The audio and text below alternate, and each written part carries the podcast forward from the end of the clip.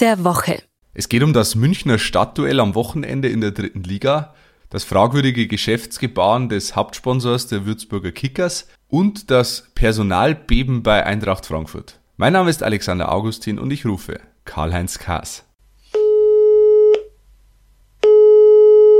Servus Karl-Heinz. Alexander, grüße dich. Fangen wir mal dieses Mal mit der dritten Liga an. Am Wochenende steht ein Münchner Stadtduell an im Olympiastadion. Die Löwen kehren nach 16 Jahren erstmals zurück äh, in die Kultstätte und spielen gegen Türkgücü München. Es geht um viel für die Löwen. Für Türkgücü geht's um eher weniger, aber ähm, es wird ein brisantes Duell. Was ist deine Prognose? Naja, ich befürchte das Schlimmste für die 60er im Münchner Stadtduell. Es wird nämlich Türkgücü alles geben. Und ich glaube, sie werden den Höhenflug der Löwen stoppen. Türkgücü äh, ist in der Lage, ja, äh, kann die Siegesserie von den Blauen stoppen, waren ja drei Dreier äh, jetzt in Folge bei 60, aber mir ist ein bisschen die Euphorie momentan zu groß. Philipp Steinert hat es noch angeheizt, hat gesagt, sowas hat er ja noch nie erlebt, ja, aber der Löwe wird nicht alle restlichen sieben Spiele gewinnen. Da muss ich ein bisschen die Euphorie dämpfen. Du hast Türkgücü, Köln, Kaiserslautern und Bayern in München. Du hast nur noch drei Auswärtsspiele in Mannheim, Wien und Ingolstadt. Deshalb bleibe ich bei meinem äh, Tipp äh, vor einigen Wochen im Cast der Woche. Vierter Platz am Ende der Saison für die Löwen.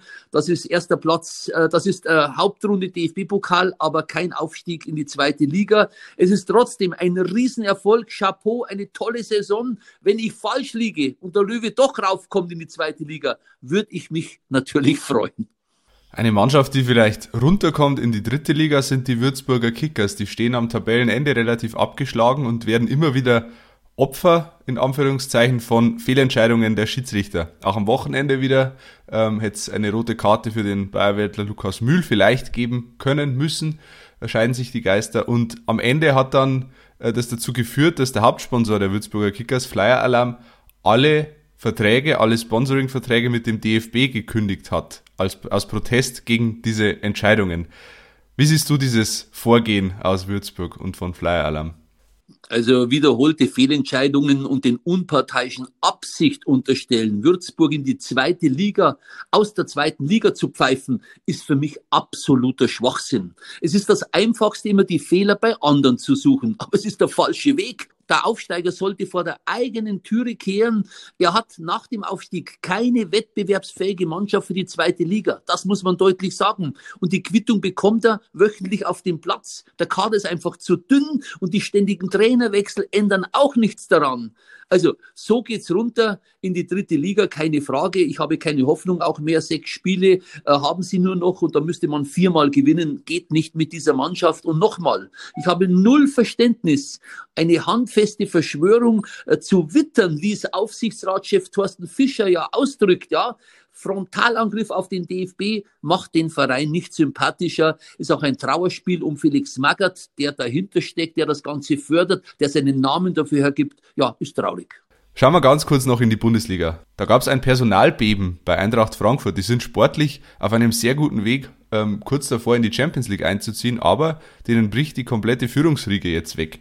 Adi Hütter, der Trainer, geht zu Gladbach und Freddy Bobic geht zu Hertha. Kannst du diese Wechsel verstehen? Ja, also es ist ganz, ganz seltsam. Ich gratuliere zunächst mal den beiden. Bobic, Sportdirektor und Adi Hütter, Cheftrainer, muss man einfach neidlos gratulieren. Da ist die Champions League fast erreicht, ja. Und beide gehen trotz gültiger Verträge. Aber an diesem Beispiel sieht man mal wieder, was Verträge eigentlich wert sind, nämlich gar nichts. In dem Zusammenhang muss man allerdings einem gratulieren, einem Niederbayer. Er kommt aus Bogen, dem Max Eberl. Ja, der hat den Trainerdeal ja für Gladbach eingefädelt. Ah, es ist äh, eine Riesengeschichte. Seit 13 Jahren ist der Max Eberl da Sportdirektor, ein Schlawiner, sage ich, würde man so auch in Bayern ihn nennen. Ja, als Nachfolger von Christian Ziege hat er praktisch alles richtig gemacht. Und ich weiß noch gut, als dieser Max Eberl den Marco Rose geholt hat für Dieter Hecking als Nachfolger das war ein riskanter Schachzug, ist kontrovers diskutiert worden. Da war auch Eberl in der Kritik. Aber Rose hat in seiner Premiere-Saison die Mannschaft gleich in die Champions League geführt.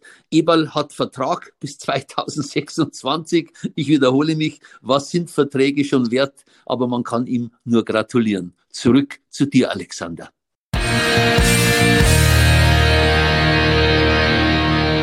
Habt Fragen, Anregungen oder Kritik?